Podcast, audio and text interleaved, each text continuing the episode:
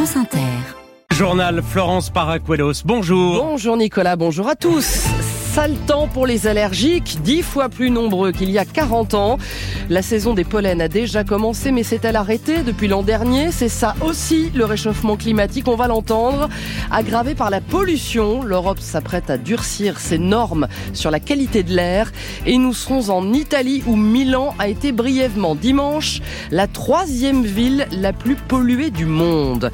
Étranger, apatride, mort pour la France, Misak Manouchian entre au Panthéon avec son terrible cortège de camarades de combat exécutés par les nazis il y a 80 ans. Nous sommes au Panthéon et avec vous Nicolas. Un grand entretien spécial. Bonjour Léa Salamé. Bonjour Nicolas, bonjour à tous. Nos invités dans 20 minutes. On revient sur ce moment important, émouvant pour la République et l'entrée au Panthéon de Misak Manouchian et de l'affiche rouge et sur le destin incroyable de cet Arménien qui aimait tant la France avec trois intervenants, sa petite nièce Katia Guiragossian, l'historien Denis Péchanski et l'ancien résistant Robert Birnbaum. Et vos questions 01 45 24 7000. À la une ce matin, il y a aussi l'attente des agriculteurs à Caen. Un revenu décent. Gabriel Attal doit s'exprimer tout à l'heure.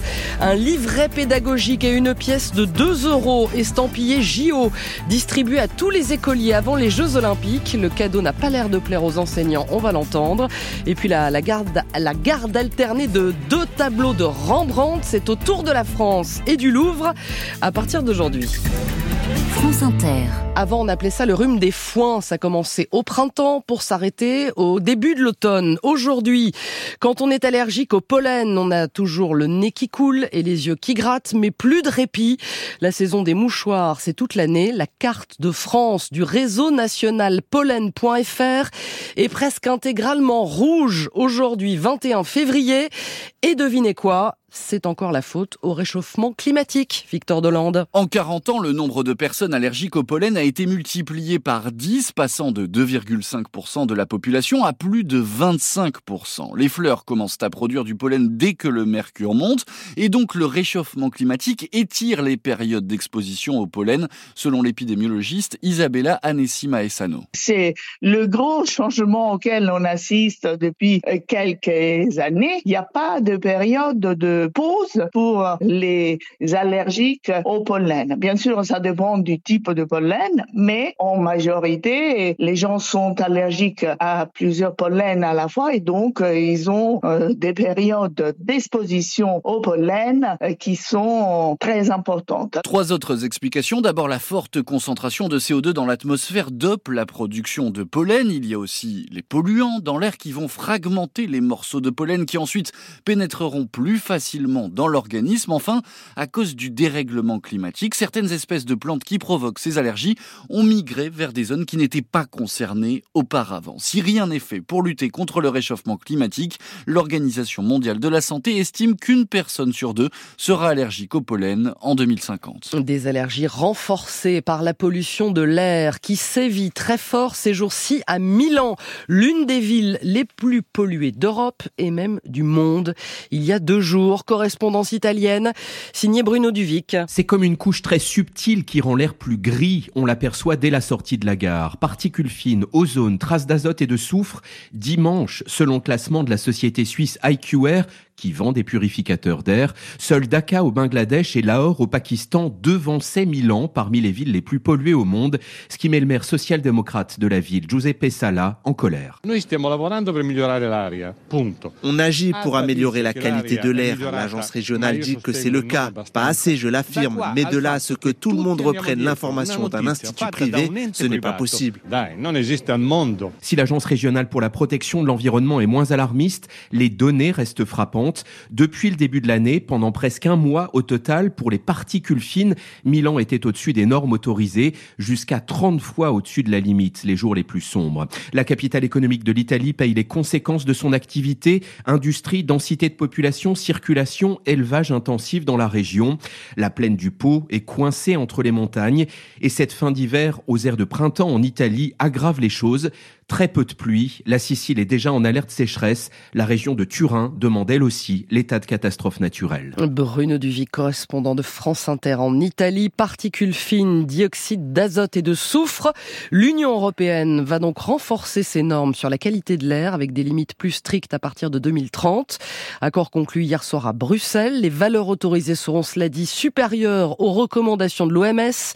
La pollution provoquerait chaque année 300 000 décès prématurés dans l'Union européenne. Il est 8h06, résistant, ouvrier et poète à Missak Manouchian, la patrie reconnaissante. Il entrera ce soir au Panthéon avec ses frères de combat, étrangers ou apatrides, juifs, polonais, italiens, arméniens, fusillés par les Allemands le 21 février 1944, il y a tout juste 80 ans, au Mont Valérien. Sur le cercueil de Manouchian, veillé hier soir sur les lieux de l'exécution, le drapeau français, couleur d'un pays dont il n'a jamais obtenu la nationalité, mais pour lequel il a versé son sang, lui l'orphelin venu de l'Empire ottoman, fierté des franco-arméniens, comme Albric d'Herbagossian, rencontré au Mont Valérien hier soir. C'est un ressuscité du génocide arménien qui a aimé la France de tout son cœur et qui a donné sa vie pour la France, tout en gardant bien sûr, son identité arménienne. L'amour de la France d'abord, l'amour de la liberté,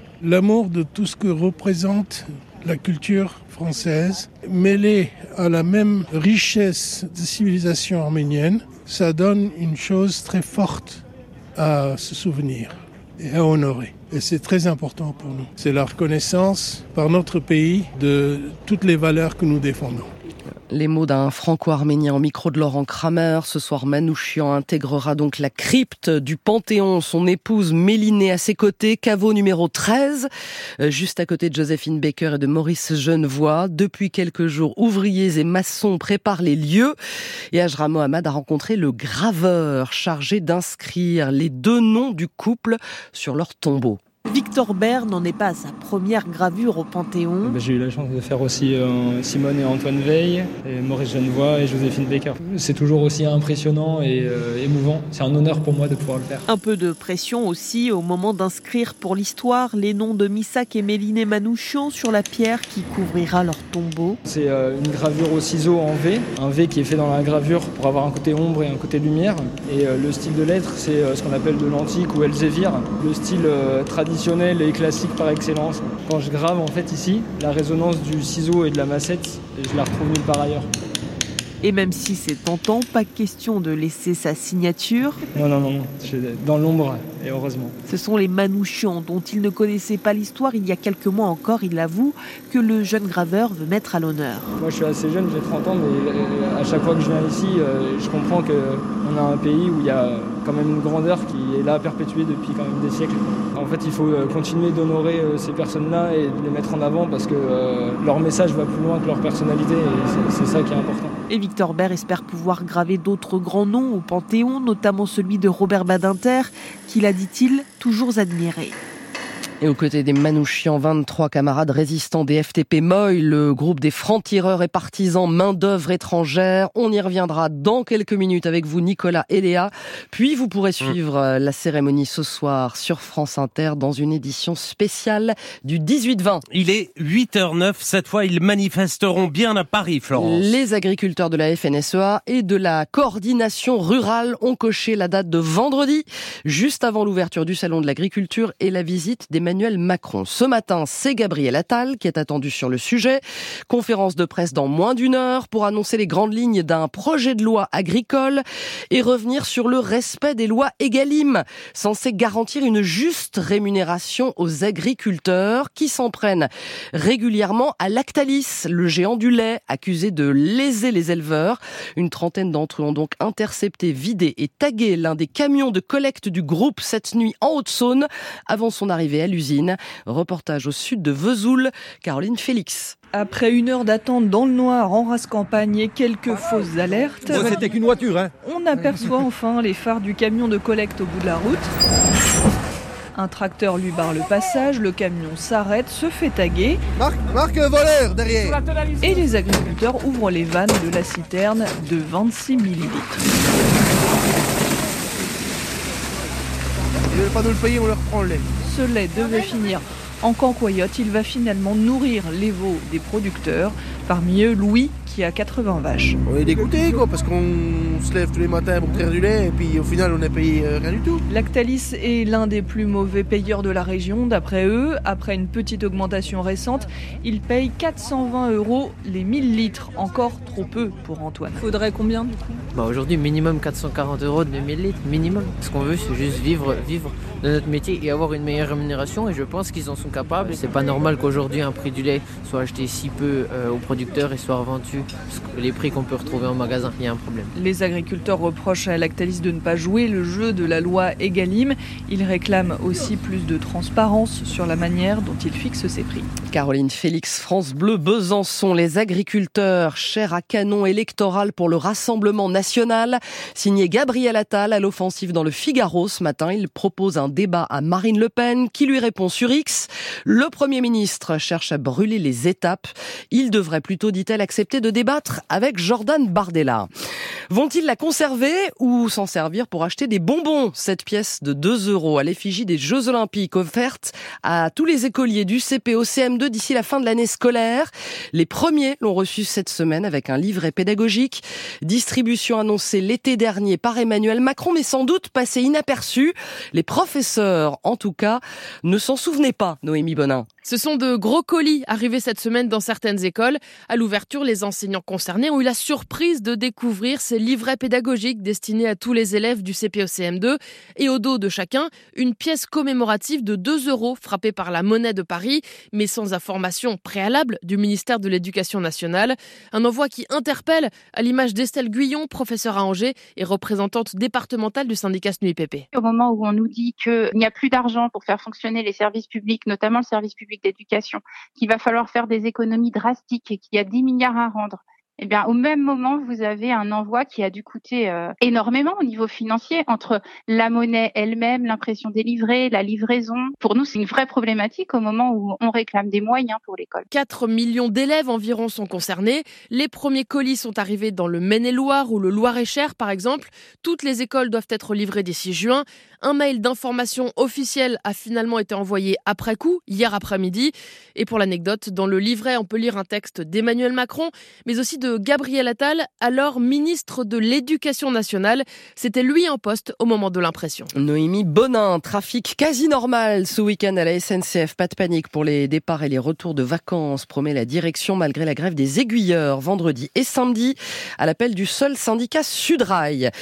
Comment savoir ce qu'on paye avec sa carte bancaire quand on ne voit pas ce qui se passe autour de soi Ce problème, rencontré par les déficients visuels, a été pris au sérieux par une start-up française nommée Ansom. Elle a créé une carte spéciale que le Crédit Agricole est en train de tester dans deux départements. Explication, Armand Morera. Le dispositif répond d'abord à un problème. 9 déficients visuels sur 10 auraient déjà été victimes d'une erreur de prix en faisant leurs courses. Bruno Gendron est président de la Fédération des aveugles de France. Quand euh, une personne aveugle ou malvoyante paye, on ne sait jamais ce que le commerçant a saisi puisqu'on ne peut pas le lire et il peut très bien s'être trompé. Et dans ce cas-là, le montant qui va être payé n'est pas le bon. Alors pour pallier ces erreurs, Julien Delamorte, patron de la start-up Ensom, a créé une carte bancaire spéciale. À partir du moment où on insère la carte de paiement, le smartphone va se connecter avec la carte et on va en fait avoir une vocalisation à travers le smartphone de tout ce qui se passe sur le TPE. Depuis le début du mois, le Crédit Agricole commercialise cette carte dans deux départements, l'Eure et la Seine-Maritime. Sébastien Brispo est adjoint à la direction marketing de la banque. On a reçu un accueil très favorable de la part des déficients visuels qui testaient, euh, qui nous ont dit c'est exactement ce qu'il me fallait. Grâce à ça, quand je vais faire mes courses, je retrouve de l'autonomie. Retrouver de l'autonomie, comme pour Marwan, 25 ans, il est atteint d'un déficit visuel. Cette particularité-là de l'application qui se met à parler, ça me permet en fait de savoir si c'est tout bon de mon côté. C'est un assistant en fin de compte qui va nous donner en fait bah, de la sécurité et surtout de la confiance au quotidien. Plus de confiance donc, même si pour les associations il reste encore des obstacles, notamment la multiplication des écrans tactiles sur lesquels il est impossible de différencier les numéros. Le Crédit Agricole pourrait élargir le, le dispositif aux seniors, par exemple. Enfin, c'est un peu le, le couple star ce matin au musée du Louvre. Deux époux peints par Rembrandt, grand, main, grand maître de la peinture hollandaise. Ces deux seuls portraits en pied sur deux toiles de plus de 2 mètres de haut. Ça fait beaucoup de deux. Ils sont exposés, là ça change, pour 5 ans à Paris. Leur histoire, Amélie Perrier, est peu commune. Ce que l'art de Rembrandt a uni, nul ne pourra le désunir. Ils sont mari et femme depuis 1634. Marten Zolmans et Oupien Kopit, peints à l'occasion de leur noces par le jeune maître. il ne faut pas se fier à l'apparente sobriété des couleurs. Le noir de leurs riches habits est à l'époque la teinture la plus chère. De fines dentelles blanches couvrent leurs épaules et leurs manches, et l'épouse porte des bagues serties de diamants. Les deux époux n'ont jamais été séparés. Alors, quand la famille Rothschild, propriétaire des toiles, décide de les vendre il y a dix ans, la République française et le Royaume des Pays-Bas nouent un accord inédit de garde partagée. Les Néerlandais achètent monsieur, Paris acquiert madame. Avec ce pacte, ne jamais séparer les mariés. Les tableaux seront toujours exposés ensemble. Ils viennent de passer cinq ans au Rijksmuseum à Amsterdam. Ils rejoignent aujourd'hui la salle Rembrandt du Louvre et y séjourneront jusqu'en 2029. Et rendez-vous à 9h ce matin, euh, ouverture du Louvre, pour voir les, deux époux dans leur nouvelle résidence. Merci Florence Paracuelos. 9h20, Léa Salamé reçoit le journaliste Darius Rochebain pour son livre La guerre et la grâce, conversation inachevée avec Hélène Carrère d'Ancos qui paraît aujourd'hui chez Fayard. La météo tout de suite, Marie-Pierre Planchon. La météo avec Vitacitral TR+, des laboratoires Acepta, gel réparateur pour les mains abîmées par le froid, les gels hydroalcooliques et les lavages fréquents en pharmacie et parapharmacie. Et le temps se dégrade dès ce matin, Marie-Pierre. Et oui, Nicolas, à cause d'une perturbation qui est arrivée dans la nuit par le nord-ouest et qu'on retrouve déjà de la Bretagne au Pays de la Loire à la Normandie aux Ardennes, avec du vent soufflant déjà à 70 km par heure près des côtes, 40 à l'intérieur des terres. Le ciel est aussi très chargé des Charentes à l'île de France à la Lorraine et puis au sud d'une ligne qui relierait la Gironde à l'Alsace, le ciel est voilé, un peu plus lumineux des Alpes à la Côte d'Azur à la Corse, où avec ce ciel un peu plus dégagé, il gèle dans les Alpes de Haute-Provence comme à la Belle Affaire où c'est descendu à moins 3. Comme en Savoie, il fait 3 à Valence, 6 à Calvi, à Épinal, 3 à Tarbes, 6 à Paris, mais très à Menton. Et la perturbation poursuit sa course cet après-midi. Oui, elle arrosera toutes les régions au nord d'une ligne qui relierait les Charentes jusqu'aux Ardennes avec, attention, le vent qui va se renforcer à 100 km par heure près des côtes, 50 à l'intérieur du pays. Et ce sont le Finistère, le golfe du Morbihan et la baie du Mont-Saint-Michel qui seront les plus arrosés. À surveiller, peut-être à la clé une vigilance orange. Le ciel sera de plus en plus chargé avec un petit risque de pluie de la Nouvelle-Aquitaine au centre à la Lorraine, au Jura, alors que le ciel restera voilé et un peu lumineux des Pyrénées aux Alpes à la Corse, sous des températures encore douces hein, pour la saison. Il fera 10 au plus bas, Luxeuil-les-Bains, Haute-Saône, 11 à Paris, à Lille, 12 au Havre et Besançon, comptez 13 encore à Nantes, 14 à Lyon, 16 à Montpellier. Vous aurez 18 à Hoche ou Bastia et on va monter jusqu'à 20 à Saint-Étienne de Baïgory, en se rappelant, Nicolas, qu'à la Saint-Pierre-d'Amiens, l'hiver reprend ou s'éteint. Merci Marie-Pierre. Il est 8h18.